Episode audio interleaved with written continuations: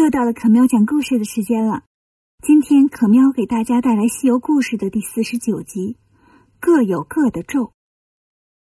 上次讲到红孩儿派六个小妖去请牛魔王来吃唐僧肉，变成苍蝇的孙悟空想到了一个办法，他跟着小妖们出了洞，飞到前面，摇身一变，变成牛魔王的样子，又拔了几根毫毛，变成几个小妖，假装在山里打猎。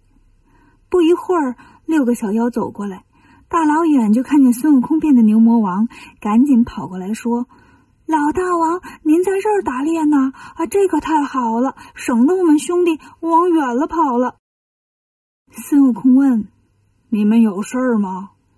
六个小妖说：“我们圣婴大王请您去吃唐僧肉呢。”于是孙悟空跟着六个小妖来到了火云洞，红孩儿高兴坏了。爸爸，你来的这么快呀！昨天我捉到了一个唐僧，听说吃了他的肉能长生不老，所以叫爸爸过来一起分享。悟空说：“我儿子真懂事儿，不过我也听说那唐僧是孙悟空的师傅啊。那孙悟空可不好惹呀，当初大闹天宫，十万天兵天将。”红孩儿不爱听了。爸爸，孙悟空都被我那三昧真火给烧跑了。连猪八戒都让我给捉住了，悟空笑着说：“傻儿子，你知不知道他会七十二变呢？”红孩儿说：“他怎么变，我也能认出来。”悟空说：“他要是变个苍蝇、蚊子、蜜蜂、蝴蝶，你也认得？”红孩儿点点头，认得。他要是变成我呢？那我更认得了。悟空说：“好，我儿子有本事。”不过呀，今天我不能吃唐僧肉。红孩儿奇怪呀，为什么呢？悟空说：“哎，这个月呀，肉吃的太多了，一直拉肚子。啊，这两天我都吃素呢。”听孙悟空这么说，红孩儿有点怀疑了，心想：我爸爸虽然是个牛，但是个魔王啊，魔王都是肉食动物，从来不吃素啊。他把那六个小妖叫过来，小声问：“这老大王，你们是从哪儿请来的？”六个小妖说：“啊，半路上啊。”红孩儿说：“这个爸爸恐怕是假的，你们都准备好了，我去试探试探。要是他答不上来，你们就都过来把他给抓住。”说完这些话，红孩儿走过来问孙悟空：“爸爸，我问你件事儿。上次你说要给我过生日，嗯，我连自己的生日是哪天都忘了。爸爸。”我是哪天生的呀？悟空心想：我哪知道你哪天生的呀？不过他说：“儿子，你老爸我今年也得有一千多岁了吧？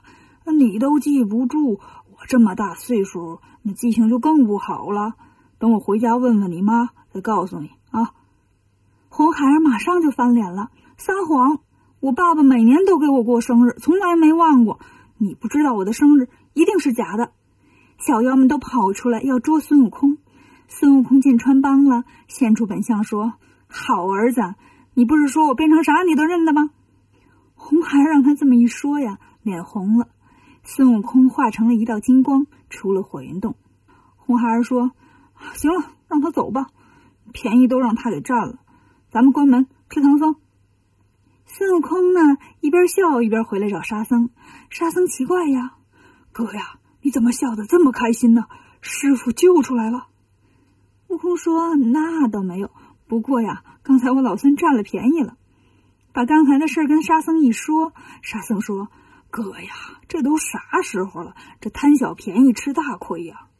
悟空说：“不怕，我这就去找菩萨。”说完，架起筋斗云，转眼来到了南海。菩萨见他来了，就说：“有日子不见啦，这是又摊上事儿了。”悟空把情况简单介绍了一下，菩萨一听红孩儿变成他的模样骗人，气坏了，这不破坏我光辉形象吗？哼！咚的一下呢，把手里的净瓶给扔南海里了。悟空见了，心说：“哎呦，菩萨发脾气了，发脾气乱摔东西可不好。”这个时候呢，海水哗啦啦响，海面下面钻出来一只大海龟，背上驮着菩萨的净瓶。悟空点点头说。哦，怪不得乱摔东西呢！原来有人帮他捡，这海龟就是帮他捡瓶子的，这更不好了。这不是助长菩萨乱摔东西的坏习惯吗？菩萨听见他嘀嘀咕咕的，就问悟空：“你说什么呢？”悟空说：“啊，没说啥。”菩萨说：“你把瓶子递给我。”悟空上前去拿，可是奇了怪了，怎么拿也拿不动这个净瓶。悟空只好对菩萨说：“我拿不动。”菩萨说：“你这猴头，连个瓶子都拿不动，怎么去降妖啊？”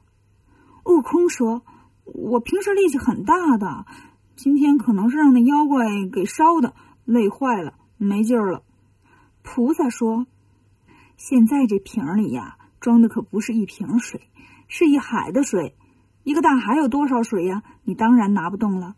说完，走过来，右手轻轻提起净瓶，放在左手心，对悟空说：“我这净瓶里的水，跟那龙王的雨水可不一样，这是通过三 C 认证的，专灭三昧真火。可是你自己拿不动，我要是让善财龙女帮你搬去吧，又怕你把我这宝贝净瓶给骗走了。这样吧，你留个什么东西当抵押。”我就让你带走。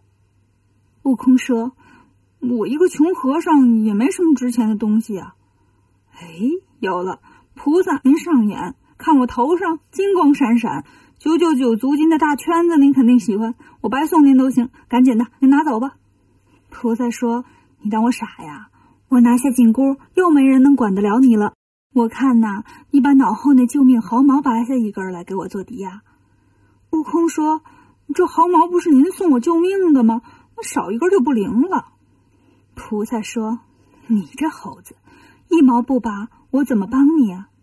悟空笑着说：“菩萨呀，您就亲自跑一趟吧，不看僧面看佛面，这不是救我师傅吗？”菩萨说：“好吧，我准备一下。”转身对灰暗行者说：“你快去你爸爸那一趟，把他的天罡刀借来，我要用用。”灰暗问。菩萨是借一把还是借全套啊？菩萨说都要。慧岸马上就去把刀借来了。菩萨念了个咒语，把一整套刀具都扔出去，变成了一个莲花坐垫。菩萨坐了上去。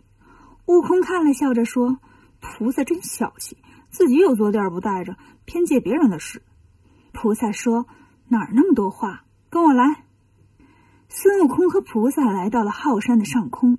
菩萨把这里的山神土地都叫出来，对他们说：“我要在这降妖，你们呐，把山里那些大动物啊、小动物啊，都送到山顶上去。”不一会儿啊，山顶上就全是动物了。菩萨把净瓶放倒，净瓶里的海水哗啦啦的都流了出来，海水灌满了山坳，高山都变成了海岛。孙悟空挺佩服，哎呀，菩萨真是讲究人啊！要是我拿着净瓶过来，直接就到了，哪考虑这么周到啊？那动物们还不都得被我淹死？这时候，菩萨喊：“悟空，伸手！”悟空就把左手伸过去，菩萨在他手心里写了一个“迷”字，告诉他：“攥拳头去找红孩儿，假装打不过他，把他引到我这儿。”孙悟空来到火云洞挑战，红孩儿说：“哎呦，这猴子还没完了，便宜都让他占了，他还没够。”于是提着枪出来，跟孙悟空又打了起来。打了一会儿，孙悟空伸开左手，红孩儿看见他手心里的字，就中了菩萨的咒语，追着孙悟空来到了浩山顶上。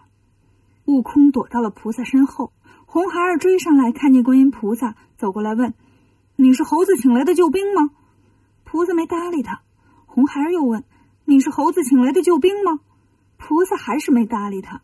红孩儿急了。提起枪来就刺向菩萨，菩萨化成一道金光飞到天上。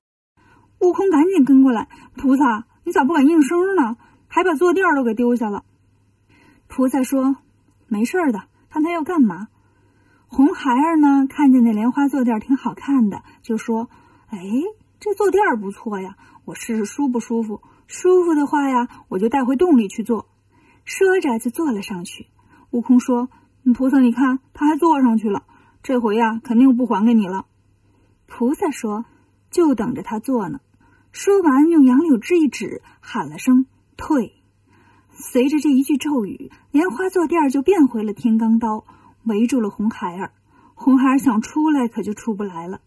这下呀，红孩儿知道菩萨的厉害了，急忙说：“啊，菩萨，我错了，你你放我出来吧。”菩萨说：“放你也行，你要答应跟我走，给我当个弟子，我就放了你。”红孩儿说：“我愿意。”菩萨说：“行，那你以后就叫善财童子吧。”菩萨用手一指，说了声“退”，天罡刀就分开了。红孩儿出来后挺不服气，哼，扔个刀阵就想控制住我呀！这回我可不能让你们再给骗了。于是又拿起枪来刺菩萨。孙悟空见了，举起金箍棒要打，菩萨赶紧拦住他：“别打，看我的！”从兜里呢掏出个金箍来，问孙悟空：“认得这个不？”孙悟空一歪脑袋：“太认识了。”菩萨一蹲身子：“当初啊，如来让我去找取经人的时候，给了我三个箍，紧箍给你了，净箍给守山大神小黑了，这个金箍今儿就给他吧。”孙悟空往旁边一蹦：“啊，那就赶紧的吧！啊，这一边聊天一边躲枪，多累得慌啊！”菩萨把金箍晃了晃，一个金箍变成五个，对着红孩儿扔了过去。金箍就套在了红孩儿的脖子和手脚上。菩萨对悟空说：“看着啊，我要念咒了。”悟空赶紧捂脑袋：“别呀，我挺乖的，你咒我干啥呀？”菩萨说：“不是咒你，是咒他，各有各的咒。”菩萨念起了金箍咒，红孩儿疼得直打滚。念了一会儿，菩萨不念了。红孩儿想把身上的金箍给拽下来，那哪能拽得下来呢？孙悟空笑了：“别拽了。”菩萨对你多好呀，给你大金链子、大金表啊！听悟空笑话他，红孩儿举着枪又要过来。菩萨用杨柳枝蘸了点水，对着红孩儿甩过去，叫了声“合”，红孩儿的双手就合在了一起，再也分不开了。这回红孩儿彻底没招了，只好乖乖的来到菩萨身边。菩萨呢，又把净瓶放倒，把海水吸了回去，然后对悟空说：“我带他回去了。”你快去救你的师傅吧！菩萨走了，孙悟空和沙僧来到了火云洞，把唐僧和八戒救了出来。他们继续上路了。前面的路上又会有什么新的危险呢？关注可喵讲故事，订阅《少儿西游记》，更多的精彩等着你哦！